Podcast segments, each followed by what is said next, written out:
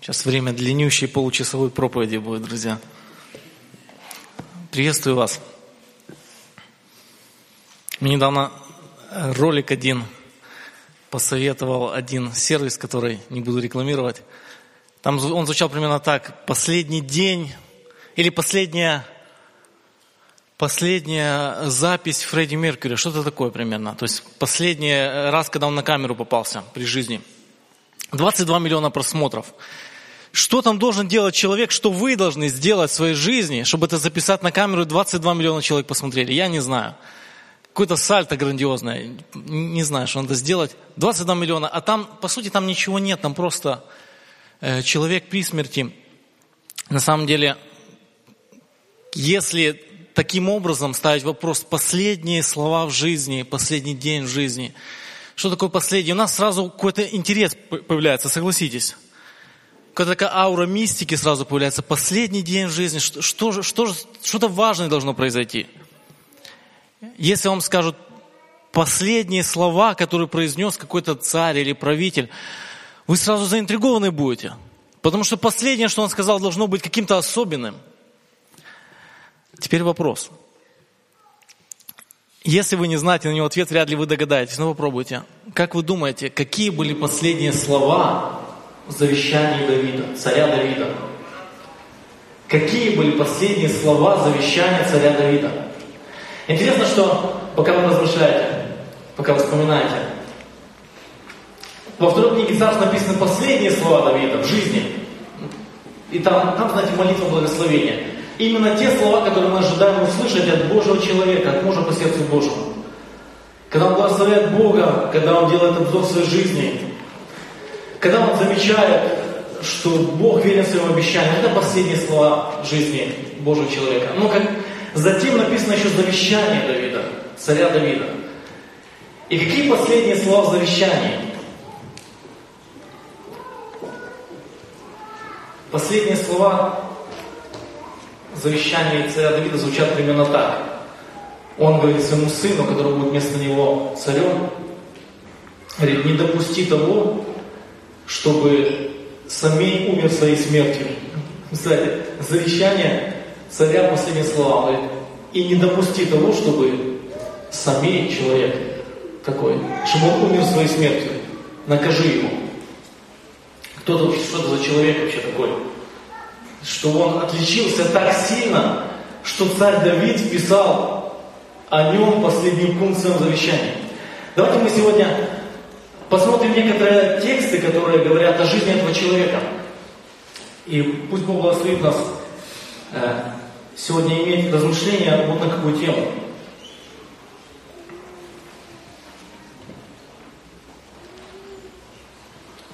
Бог возвращает зло на голову злодея. Мы сейчас будем читать тексты, которые говорят о этом человеке, о этом Самее. И вот зачем мы будем наблюдать? Мы будем наблюдать за тем, как Бог возвращает зло на голову злодея. Давайте начнем э, чтение текста. Вторая книга Царств, 16 глава, будем читать с пятого текста. Вторая книга Царств, 16 глава, будем читать с пятого текста. Пока вы открываете свои Библии, я напомню, вторая книга Царств, 16 глава, что там вообще написано. В этой в этой главе Авесолом, сын царя Давида, совершает государственный переворот. Он захватывает власть, и он со своей армией направляется в столицу, в Иерусалим. И законный царь Давид с поспешностью уходит из города. С ним небольшая группа его самых близких друзей, охраны, еще некоторые люди.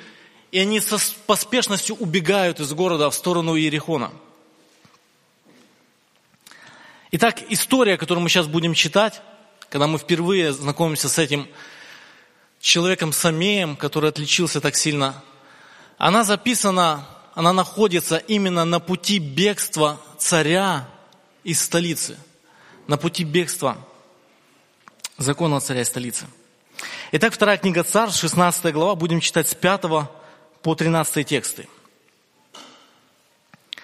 Когда дошел царь Давид до Бахурима, вот вышел оттуда человек из рода дома Саулова по имени Самей.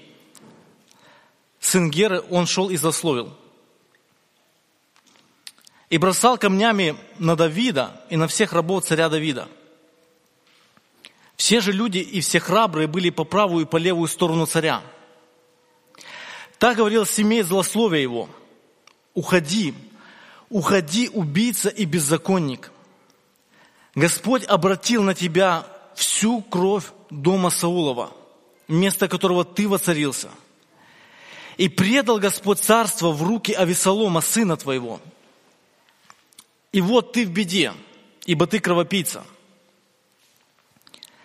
И сказал Авеса, сын Саруин царю, зачем злословит этот мертвый пес господина моего царя? Пойду я и сниму с него голову. И сказал царь, что мне и вам, сыны Саруины, пусть он злословит, ибо Господь повелел ему злословить Давида. Кто же может сказать, зачем ты так делаешь? И сказал Давид Овесе и всем слугам своим, вот если мой сын, который вышел из чресл моих, ищет души моей, тем больше сын Венемитянина. Оставьте его, пусть злословит, ибо Господь повелел ему злословить. Может быть, Господь презрит на уничижение мое и воздаст мне Господь благостью за теперешнее его злословие. И шел Давид и люди его своим путем, а Семей шел по окраине горы со стороны его, шел и злословил, и бросал камнями на сторону его и пылью. Что же делал этот человек? Посмотрите на пятые и шестые тексты. Посмотрите на пятые и шестые тексты. Он злословил и бросал камнями в царя. Почему вообще он так поступает? Посмотрите на пятый стих. Посмотрите на пятый стих. Там написано, что э, его имя семей, сын Геры, он из дома Саулова. Это значит, что он был родственником первому царю или прошлому царю Израиля. И посмотрите на восьмой стих. Он обвиняет Давида в смерти Саула и всего его дома. Насколько справедливо было это обвинение? Мы знаем, что это, на самом деле это ложь, потому что как минимум несколько раз Бог допускал, чтобы Давид мог убить своего соперника Саула, но Давид так не поступал. Давид не посмел причинить Саулу зло. И, конечно же, Давид был невиновен в смерти Янафана, своего друга, всего дома Саулова – Однако семей клевещет на царя и оскорбляет его. Это то, что мы видим очень, очень очевидно. Он злословит, он клевещет, он от злобы своей берет камни и начинает бросать в него.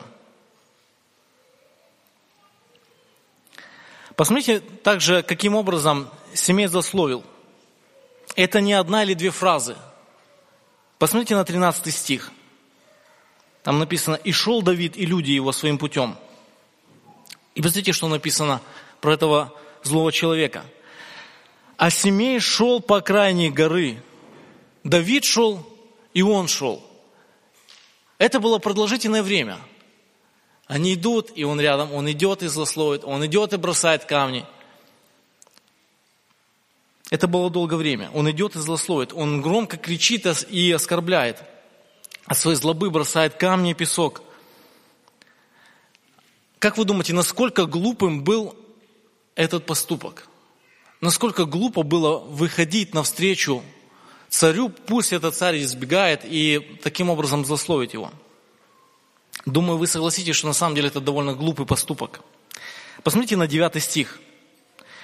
Мы читаем про Овесу. Это племянник Давида. Посмотрите, 9 стих. Племянник Давида, Овеса, человек, у которого в руках были не пыль и камни, у него в руках был меч. Посмотрите, что говорит этот, этот воин.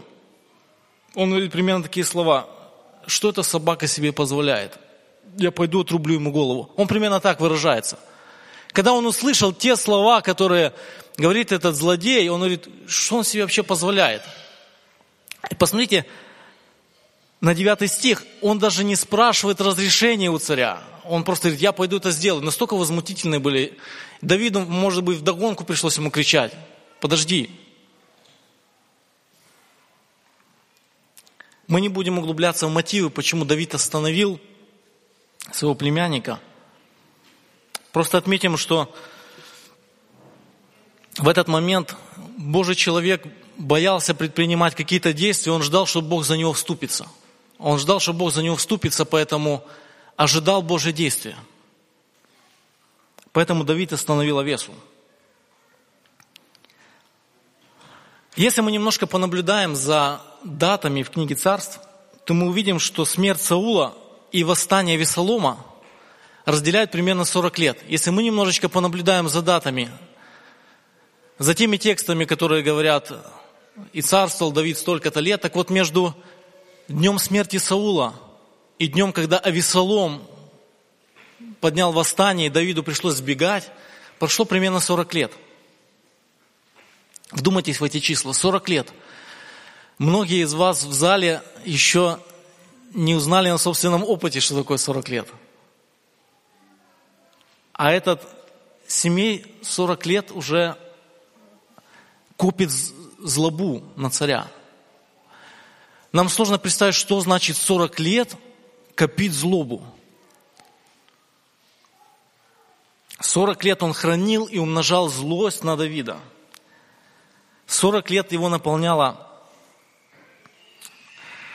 вот эта злоба. И когда через 40 лет наступила возможность выплеснуть эту злость, из этого человека полилось, как из лопнувшего водопровода. Были ли у вас случаи, когда вы видите, как начинает струится вода или что-то другое из прорвавшейся трубы. Из него полились оскорбления, клевета и камни. На 40 лет его прорвало. В книге притчи есть такой текст. Притчи 15.28. Сердце праведного обдумывает ответ, а уста нечестивых изрыгают зло. Сердце праведного обдумывает ответ – а уста нечестивых изрыгают зло. Эта притча описывает, что происходит с человеком, когда он кого-то ненавидит. Посмотрите, он изрыгает зло. Он изрыгает зло. Вот это слово «изрыгает». На самом деле очень колкое слово, согласитесь. Очень колкое, изрыгает. Чему оно противопоставляется? Обдуманному ответу. Если вас тошнит – это не то время, когда вы можете потерпеть. Когда вы злой, это не тот момент, когда вы можете обдумать. Это подобно на тошноту, когда он просто выливается. То же самое происходит, когда в сердце находится обида, злость или горечь. Если у вас нет злобы, вы можете подождать, обдумать и сказать ответ. Но если у вас есть злость в сердце – вас как будто бы вытошнило, вас как будто прорвало, и злоба начинает вырываться наружу. Наверное, вы не применяли к себе это слово «изрыгать злость». Вряд ли вы когда-то применяли это слово к себе. Но вы почти наверняка были в ситуации, когда вы с кем-то конфликтовали и наговорили слов, о которых потом жалеете. Скорее всего, у вас были такие ситуации. Когда вы раздражены, когда вы на кого-то разозлились, вы можете мы иногда говорим ляпнуть, сказануть что-то, да? В притчах написано изрыгать злобу, то, что есть сердце. Семей копил обиду 40 лет, и в один день его прорвало. Он начал изрыгать злословие. Итак, короткий вывод сделаем в отношении вот этой встречи с этим человеком – так Бог допускает злу случиться. Бог допускает злу случиться. Но как опасно оказаться на месте злодея, которому Бог позволил открыть рот. Друзья, зло случается. Большая беда, если мы окажемся на месте злодея в то время, когда Бог позволил злу случиться.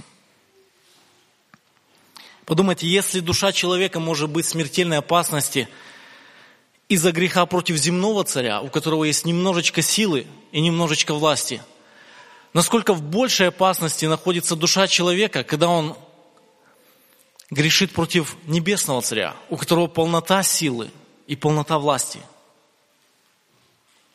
Бог допускает злу случиться, но очень опасно оказаться на месте злодея в это время. Давайте мы посмотрим на второй эпизод, который нам рассказывает Писание об этом человеке. Он записан чуть далее, через несколько глав. Этот акт или этот эпизод, который разъясняет Писание нам, можно назвать так. Смышленность семьи, примирение спасает. Если в прошлый раз мы говорили о грехе, о грехе, мы говорили о том, что зло случается, то сейчас мы говорим о том, что примирение спасает. Давайте мы посмотрим на еще один текст – он записан через несколько глав, в 19 главе. Вся та же вторая книга царств. Пока вы открываете вторую главу, э, извиняюсь, 19 главу второй книги царств, я напомню, что происходит вот в этот промежуток между тем, как Давид убегал от своего сына Весолома до 19 главы. Мы чуть раньше говорили, что Давид боялся делать какие-то поступки, он ждал, что Бог за него вступится. И на самом деле в эти главы мы читаем, что Бог вступился за Давида. Он разрушил совет Ахитофела. Если вы не знаете, что это значит, вы можете прочитать дома. А затем он подарил Давиду победу над мятежниками. И так прошло несколько глав, и в эти главы Бог – дает Давиду победу над его соперниками. И Давид возвращается обратно в столицу, в Иерусалим. Или более верно сказать, Давида возвращают. Народ приглашает царя снова вернуться. Народ приглашает Давида вернуться на царство. И давайте прочтем один эпизод из этой дороги царя, который возвращается. На этой дороге мы снова замечаем этого человека Семея – я буду читать вторую царств с 19 главы, с 15 стиха, с 15 по 23. Возвращение Давида.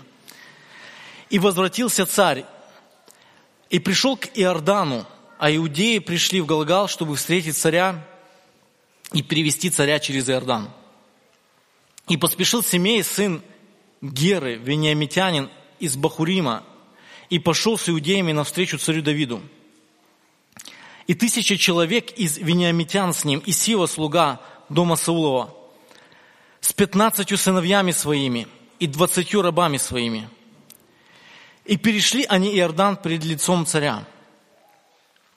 Когда переправили судно, чтобы перевести дом царя и послужить ему, тогда семей сын Геры пал пред царем, как только он перешел Иордан – и сказал царю, не поставь мне, господин мой, в преступление и не помяни того, чем согрешил раб твой в тот день, когда господин мой царь выходил из Иерусалима, и не держи того царь на сердце своем, ибо знает раб твой, что согрешил.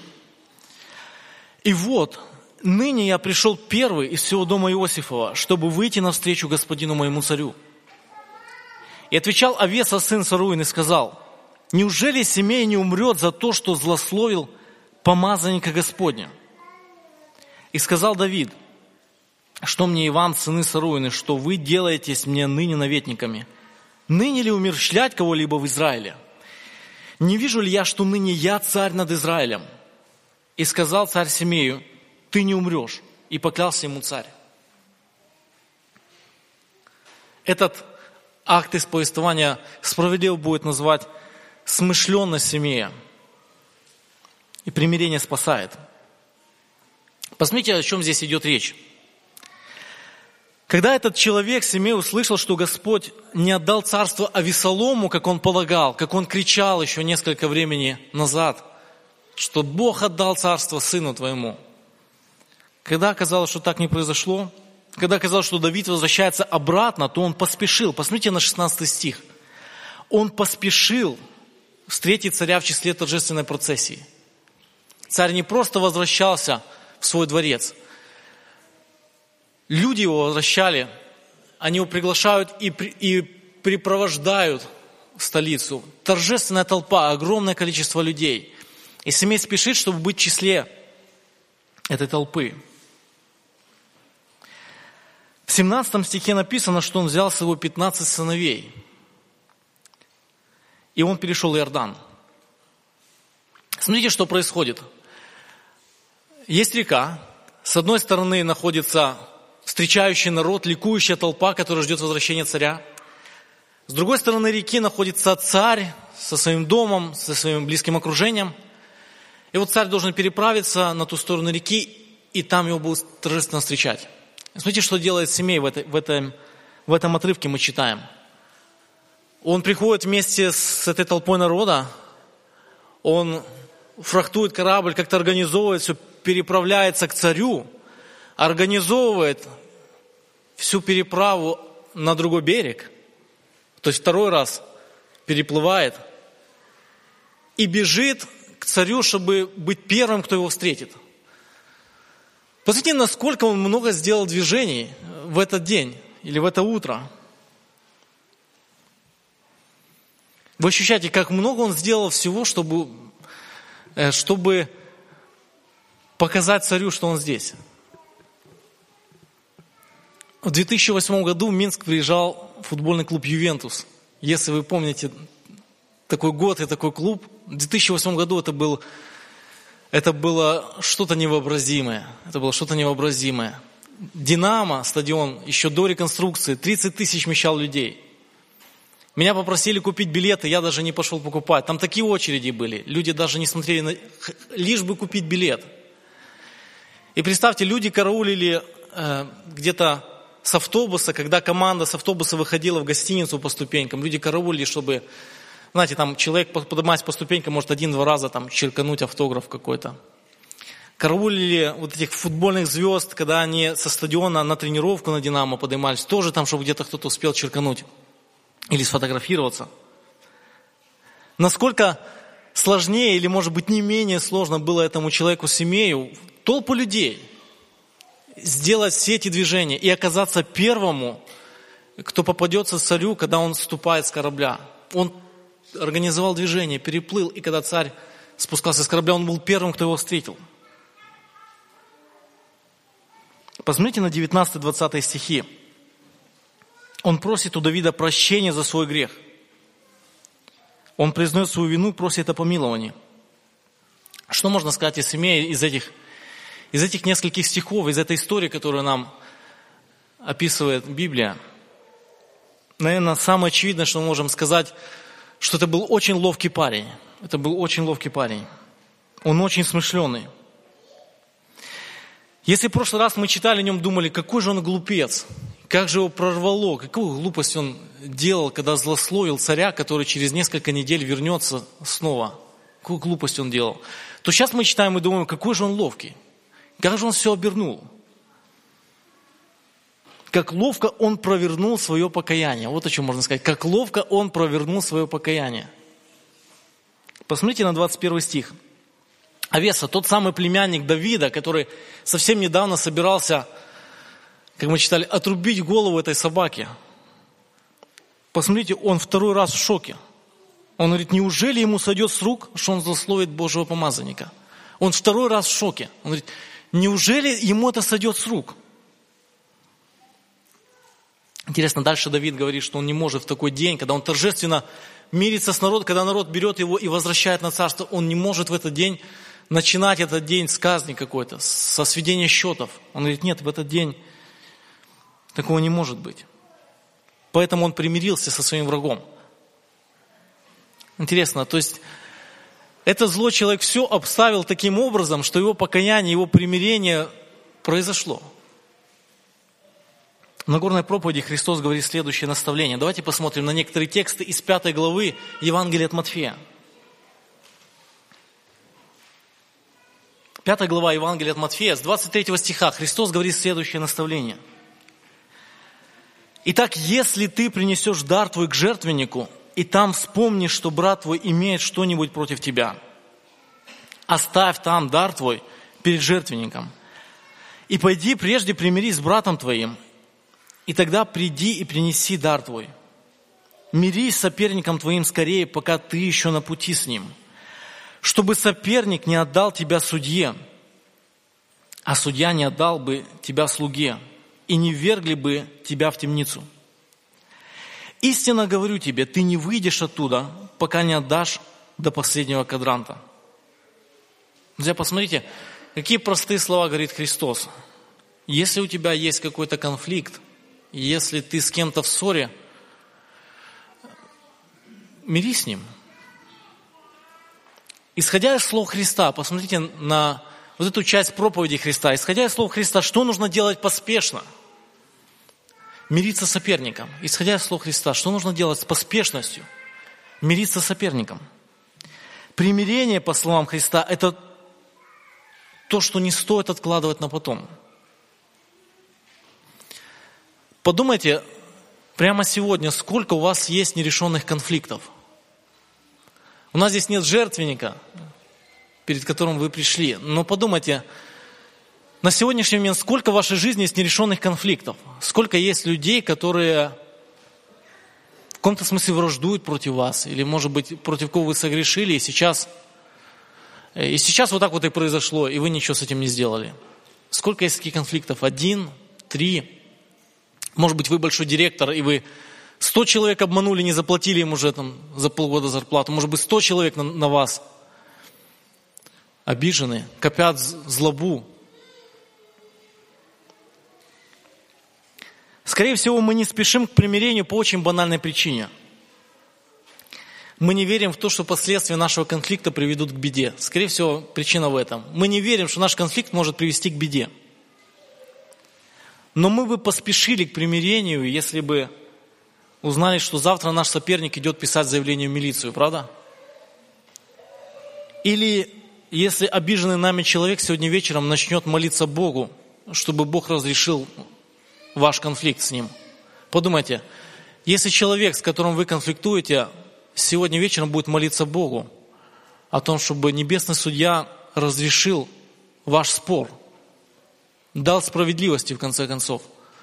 Вы чувствуете, как повышаются ставки, как растет напряжение, когда, когда мы начинаем задумываться о каких-то последствиях. Христос предупреждает о том, что нам не стоит доводить свои конфликты до ведома земного суда, и уж тем более до небесного судьи. У Симея был один день, чтобы успеть примириться с Давидом. И он очень сильно постарался, чтобы это сделать. Давайте сделаем некоторые выводы. Итак, у греха и у конфликта есть последствия. И Писание учит нас стремиться к примирению – потому что примирение – это то, что может спасти от наказания. Стремитесь к примирению. Друзья, читая эти слова, глядя на пример этого злого человека, который очень ловко все сделал, это не является примером к нашему подражанию, чтобы мы так все обставляли. Но сама суть того, что примирение спасает, глядя на пример этого человека, на эту историю, друзья, можете ли вы сегодня сказать, что размышляя над конфликтами вашей жизни, над нерешенными конфликтами, в списке этих нерешенных конфликтов нету имени Иисуса Христа. Можете ли вы сказать, что Христос это не тот, с кем я конфликтую сегодня?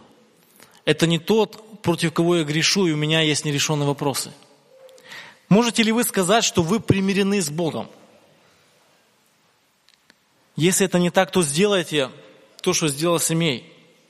Но только неформально – от всего сердца. Бог обещает, что любой человек, который оставляет свои грехи, который поворачивается к Христу, который верит в Христа, тот обретет вечное примирение, вечный мир, вечный мир с Богом. Итак, друзья, у нас есть еще одна, один эпизод из жизни этого человека, этого семея. Перед тем, как мы его прочтем, нам нужно сделать небольшое примечание. Если бы мы поставили точку в истории этого человека сейчас, то у нас могли бы возникнуть несколько вопросов. К примеру, такие. Не получается ли, что злодей может быть избежать наказания просто потому, что он ловко, вовремя подсуетился и порешал все вопросы своей, своей злобы, что он ловко обыграл свое покаяние – Или такой вопрос, не является ли эта история примером того, что Бог не гарантирует нам существование справедливости и наказания за зло? Может быть, какие-то еще истории. На самом деле, я думаю, у вас есть ощущение незавершенности, когда вы э, читаете вот то, что мы прочли. Вы в каком-то смысле, как будто этот племянник Давида, два раза испытали шок и два раза испытали неудовлетворенность. Почему все до сих пор так? В качестве преамбулы к третьему, последнему акту истории жизни Семея давайте кратко посмотрим вот на это предсмертное завещание Давида, которое мы немножечко анонсировали в начале. Давайте посмотрим.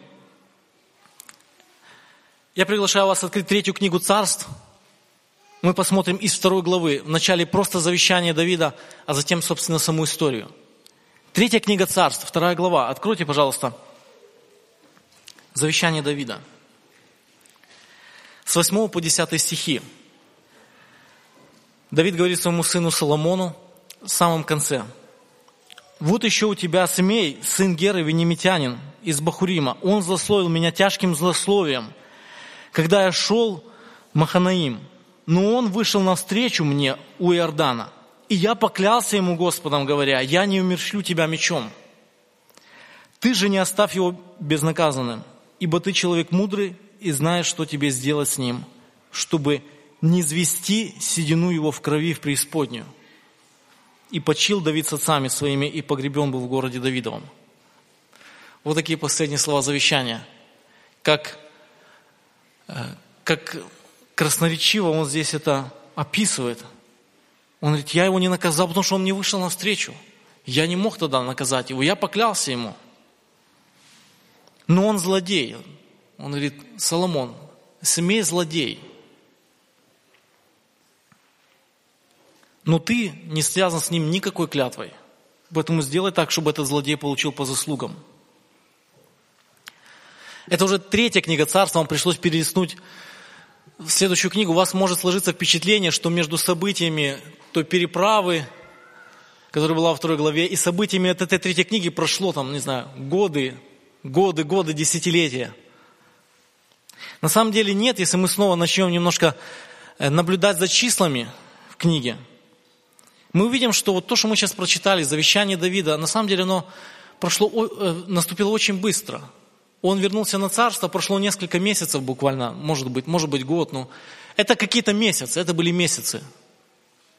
И он уже передает царство своему сыну Соломону. Это не было десятилетий. Не было такого, что Давид тоже 40 лет копит обиду на семье, что не смог ему отомстить, знаете и через 40 лет говорит, сын мой сделает это. Нет, это, это очень динамично все происходило.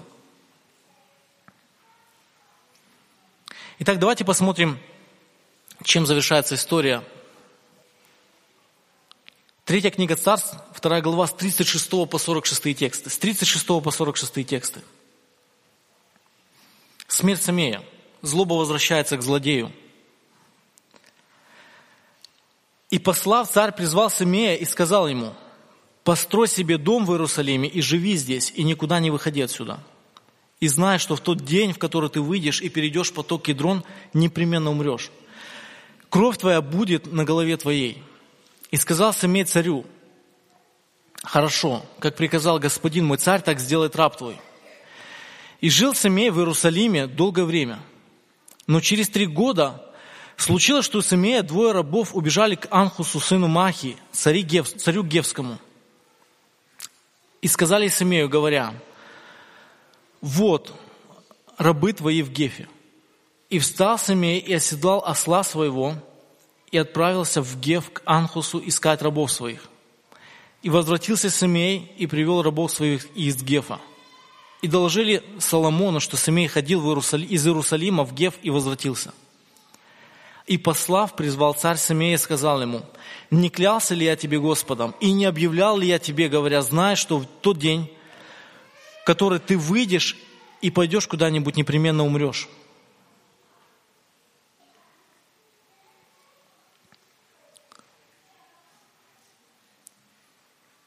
Извините, потерял. И послав, ага,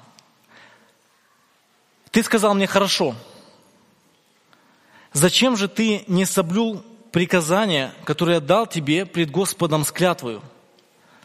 И сказал царь Семею, ты знаешь и знает сердце твое все зло, которое ты сделал отцу моему Давиду. Да обратит же Господь злобу твою на голову твою.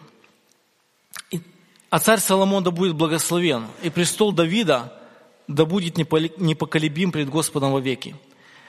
И повелел царь Ванея сыну Иодаеву, и он пошел и поразил Самея, и тот умер. Ну, вот такой вот конец истории про этого человека. Посмотрите, Соломон на правах царя ставит Самею условия. Жить в Иерусалиме, не покидать черту города. В каком-то смысле это своего рода домашний арест – он говорит, я знаю твой характер, я знаю, что ты человек ненадежный, злой, поэтому сажаю тебя под домашний арест в каком-то смысле.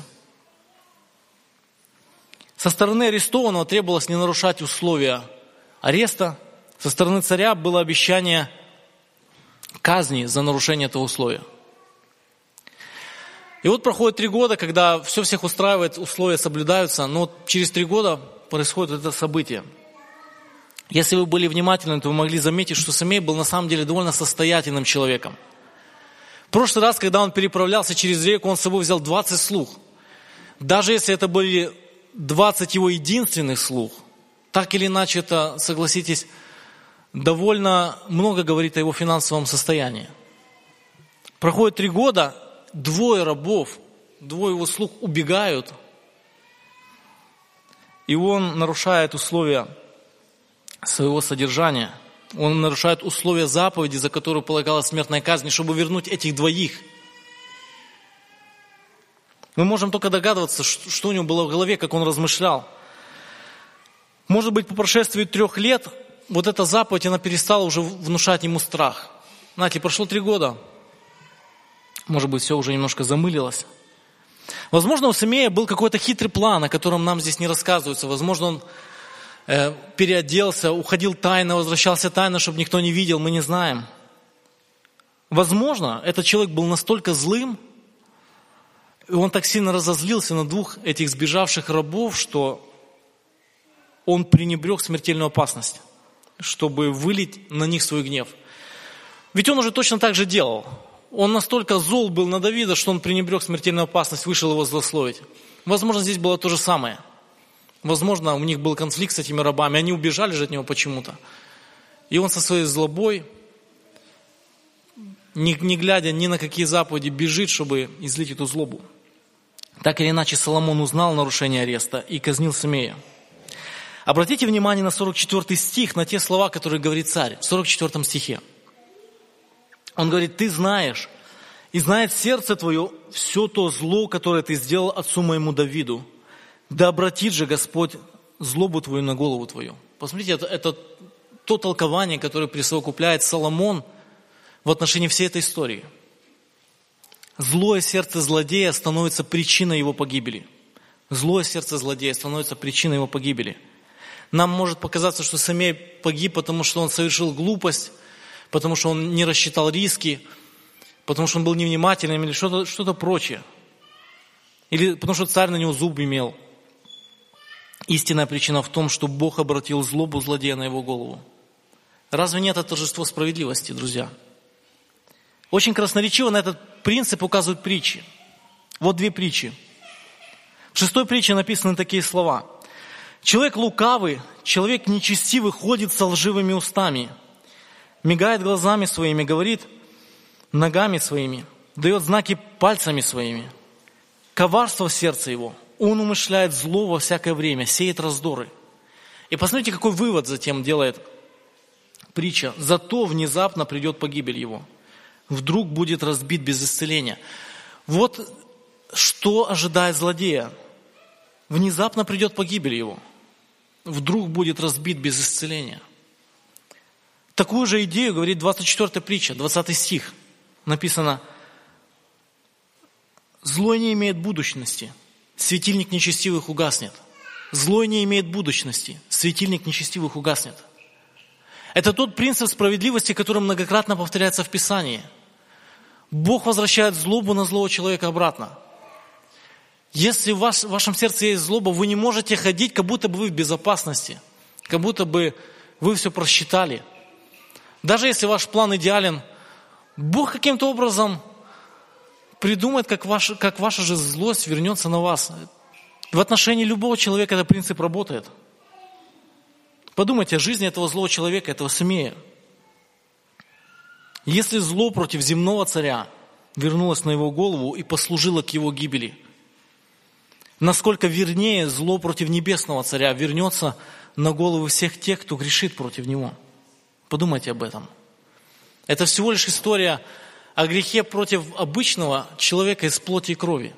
Насколько вернее это принцип, потому что зло вернется, работает, когда мы позволяем себе грешить против небесного царя. Друзья, страшно быть Божьим врагом, потому что Бог погубит всякого злодея. И наоборот, друзья, счастливы те, кто примирился с Богом. Мы говорили в середине, когда читали эту историю, о том, что примирение спасает. Если вот это формальное такое вынужденное примирение спасло этого грешника от смерти в тот день, насколько более нас спасет когда мы примиряемся кровью Христа. Когда Христос говорит, я больше не буду враждовать с тобой. Когда Бог говорит, никогда мой гнев не будет изливаться на тебя, потому что ты веришь в Сына Моего. Счастливы те, кто примирился с Богом, таковы устоят пред Божьим лицом. Друзья, давайте мы помолимся. Приглашаю вас подняться. Я помолюсь от вашего лица. Отец дорогой, мы благодарим Тебя за слово наставления, которое Ты нам даешь, за Писание, которое указывает нам на примеры, не только на примеры тех людей, которым можем подражать, на примеры злодеев, на вот этого человека, злого человека Самея, который позволил себе копить злобу в сердце, на человека, который не боялся Тебя, который грешил. Боже, боимся оказаться неправыми перед Тобою – оказаться в день, когда ты допускаешь злу совершиться не по ту сторону. Боже, будь благословен в том, чтобы наставлять нас, указывать, насколько, Боже, заповедь Твоя важна для нас, насколько мы нуждаемся в том, Боже, чтобы Ты хранил нас. Боже, хотим быть в числе тех, кто счастлив, кто примирен с Тобой. Боже, благослови нас ценить то примирение, в котором находимся – дорожить тем, что имеем, не быть формальными, чтобы в день, когда, Боже, Ты будешь совершать свой суд, не оказаться нам в числе тех, на кого, кому вернулись грехи, кому злоба вернулась, с кем Ты, Боже, поступил по справедливости. Боже, молимся об этом, зная милосердие Твоем, зная о том, что Ты Сына Своего не пощадил, но отдал для нас, для нашего спасения – Боже, умножь нас веру. Молимся Тебе ради Христа. Аминь.